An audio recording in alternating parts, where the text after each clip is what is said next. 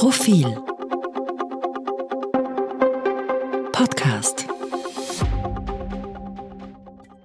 Vom Krieg in Nahost und in der Ukraine bis zum Comeback der FPÖ und die Teuerung in Österreich. Das Politik- und Wirtschaftsjahr 2023 wirft seine Schatten auf das kommende Jahr. Darüber reden im Politik-Podcast Eva Linsinger, stellvertretende Chefredakteurin und Leiterin der Innenpolitik. Hallo Eva. Hallo, liebe Zuhörerinnen und Zuhörer. Robert Treichler, stellvertretender Chefredakteur und Leiter der Außenpolitik. Hallo Robert. Hallo. Und Marina Delceva, Leiterin des Wirtschaftsressorts. Hallo Marina. Hallo auch von mir. Eva, die Freiheitlichen konnten in Österreich ein Comeback bei den Landtagswahlen in Niederösterreich, Salzburg und auch in Kärnten feiern. Mittlerweile regieren sie in drei Landesregierungen mit der ÖVP mit.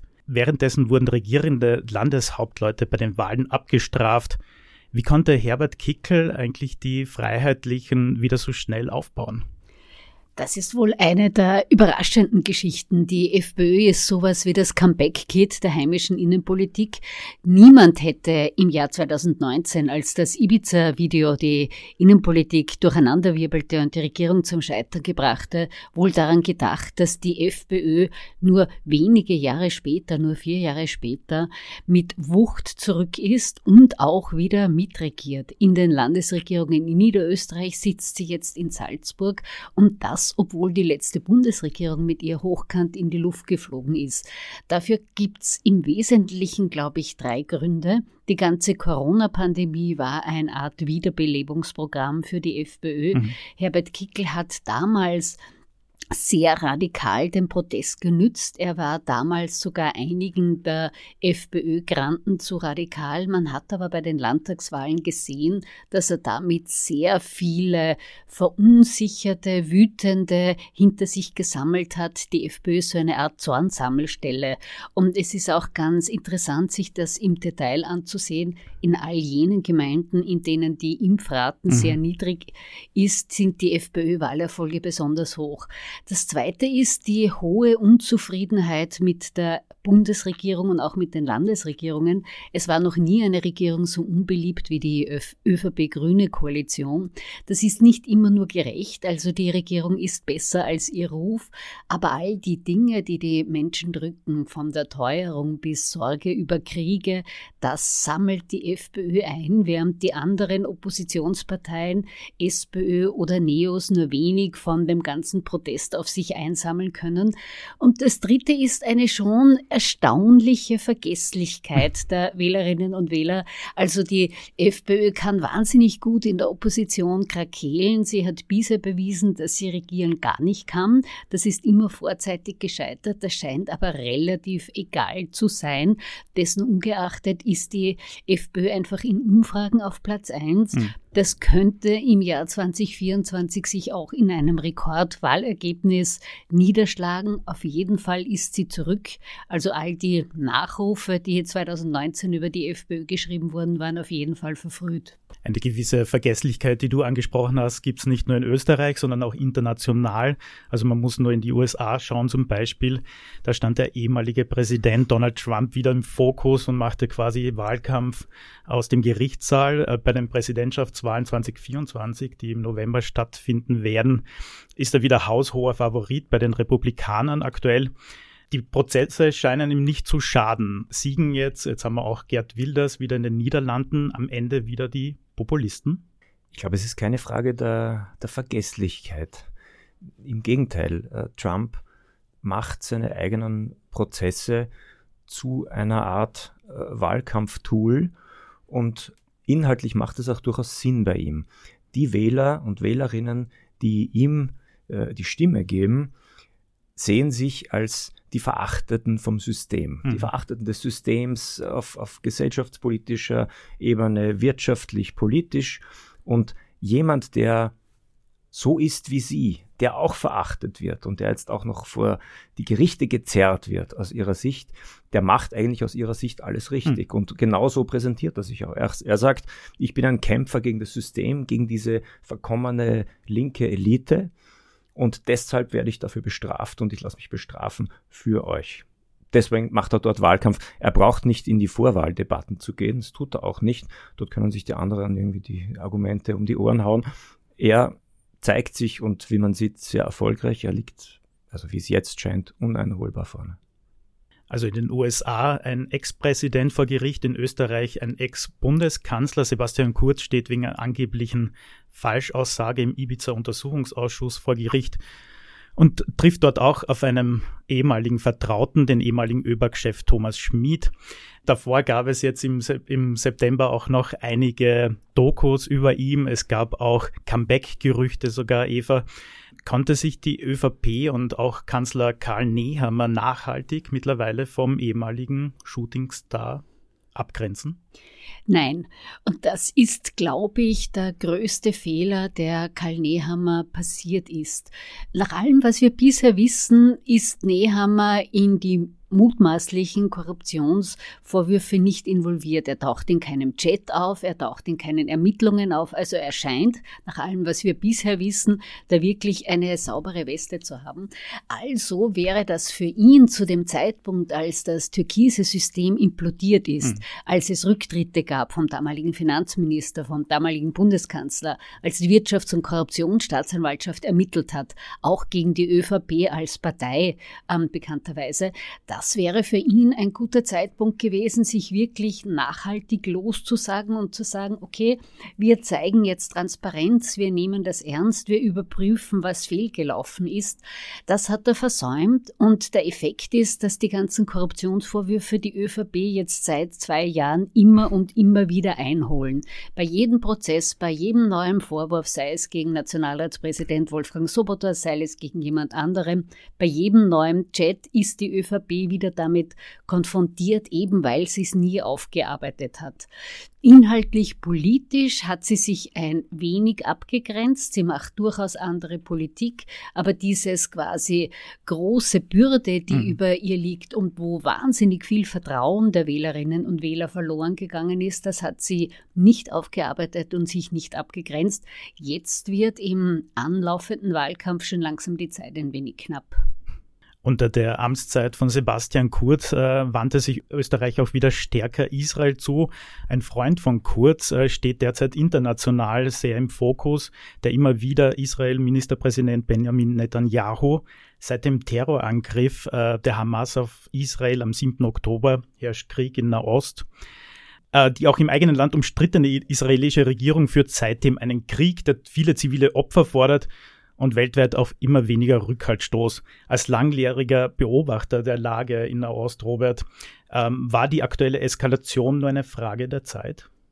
Ich glaube, die Formulierung wäre unangemessen. Ähm, wahr ist, es gab immer wieder äh, Kriege, kleinere Kriege zwischen Israel und, und, und der Hamas in, in Gaza. Das, was wir jetzt erleben, ist von der Dimension her und auch von dem, von dem unfassbaren Schrecken dieses, dieses Tages, mhm. dieses 7. Oktober, ist nicht vergleichbar. Auch die Reaktion Israels ist, muss man sagen, nicht vergleichbar. Also dieser, dieser Krieg, der jetzt gerade geführt wird, ist auch in der Dimension, geht weit darüber hinaus, was in den, in den vergangenen Jahren und Jahrzehnten äh, dort stattgefunden hat. Ähm, was man gesehen hat, ist äh, eine Zeit lang, eigentlich über Jahre, hat man gedacht, möglicherweise braucht man gar keinen Friedensprozess mehr mit den Palästinensern. Es ist sehr still geworden. Ähm, die Lage schien vergleichsweise stabil, zumindest aus einiger Entfernung betrachtet. Es gab die äh, Friedensbemühungen Israels mit anderen, mit, also mit arabischen Staaten, eben nicht mit den Palästinensern. Und Israel hat auch gehofft, dass wenn arabische Staaten mit Israel Frieden schließen, dass man die Palästinenser dann eigentlich so ein bisschen langsam vergessen kann. Zahlenmäßig sind die mhm. nicht so, fallen die nicht so ins Gewicht, wenn die in den besetzten Gebieten einfach vor sich hin leben. Vielleicht lässt sich das einfach so äh, das Problem irgendwie so einfangen. War ein schwerer Irrtum aller Beteiligten, muss man sagen, denn auch die, die internationale Gemeinschaft hat sich ja kaum noch wirklich engagiert. Jetzt äh, sind wir in einer wirklich schwierigen Situation. Israel möchte diesen Krieg zu Ende führen. Niemand weiß allerdings, was es genau bedeutet, was das Ende sein kann, was das letzte Ziel ist, das es eigentlich Mhm. erreichen möchte. Es möchte die Hamas auslöschen. Äh, Bisher konnte die Führungsriege nicht entdeckt werden. Ähm, Die Geiseln konnten bisher auch nicht befreit werden, mit Ausnahme der Geiseln, die in, durch den Austausch mit äh, palästinensischen Häftlingen befreit werden konnten. Und wie du richtig sagst, die, die, die Welt wird zusehends ungeduldig, Mhm. denn die, die Zahl der Opfer ist, ist wirklich äh, dramatisch hoch und, und der Druck wird immer größer auf Israel, damit aufzuhören. Aber wir werden aus dem Jahr 2023 eine, eine schwere Bürde mitnehmen. Dieses Problem muss international gelöst werden. Es wird eine große Friedenskonferenz brauchen, vermutlich. Die Teuerung hatte Österreich 2023 fest im Griff. Äh, Die Inflation liegt im Jahresschnitt jetzt bei 8,09 Prozent. Im November äh, war sie noch bei 5,3 Prozent. Zurück blieb im öffentlichen Diskurs nicht die Entlastungsmaßnahmen der Regierung, sondern vor allem das sogenannte Burger-Video von Kanzler Nehammer. Der Begriff Kanzlermenü wurde sogar zum Wort des Jahres gewählt. Kommen die Maßnahmen, die da gesetzt wurden von der Regierung, nicht bei der Bevölkerung an, Marina? Die Teuerung hat Österreich nicht nur heuer im Griff, sondern ich fürchte, sie wird Österreich auch nächstes Jahr ähm, zumindest in einem Ausmaß im Griff haben, wie in vielen anderen äh, Euro-Ländern das nicht der Fall sein wird. Die Maßnahmen, die die Regierung im vergangenen Jahr gesetzt hat, haben, muss man so an zwei Fronten betrachten. Das eine ist, ähm, sind sie bei den Menschen angekommen? Kommunikativ würde ich sagen eher nicht.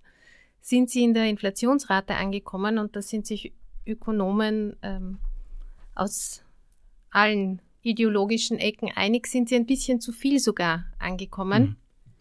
Die Regierung hat es tatsächlich geschafft, auch mit sehr viel Steuergeld die Kaufkraft zu erhalten. Da sind wir aber auch schon beim Grundproblem der Teuerung, ähm, denn die Inflation wird nicht zurückgehen, solange die Nachfrage hoch bleibt und solange die Menschen ähm, genug oder mehr Geld zum Ausgeben haben. Das ist so das eine Problem. Das zweite Problem ist, im internationalen Vergleich, zumindest im Euroraum, ähm, ist es langfristig nicht gut, wenn die heimische Teuerung ähm, mit aktuell sogar 5,4 Prozent Mhm. fast doppelt so hoch ist wie in Ländern wie Belgien, ähm, den Niederlanden, Spanien, Luxemburg. Das ist für die internationale Wert Wettbewerbsfähigkeit verheerend. Ähm, und jetzt befinden wir uns in so einem Szenario, das eigentlich für keine Seite wirklich gut ist. Das nennt sich Stagflation, also die Wirtschaft wächst nicht, die Zinsen steigen, weil die Inflation hoch ist. Ähm, und die Inflation sinkt aber nicht in einem Ausmaß, wie es gut wäre für die Wirtschaft.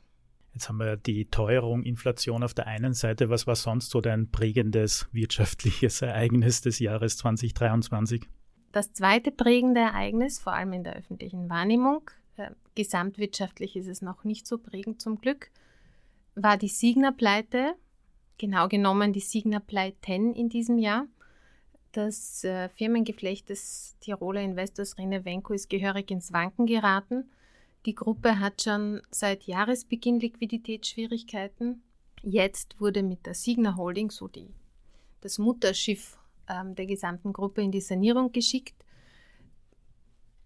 Tatsächlich, ähm, wie, wie groß der Schaden ist und, und wie weitreichend das alles sein wird, wissen wir tatsächlich noch nicht.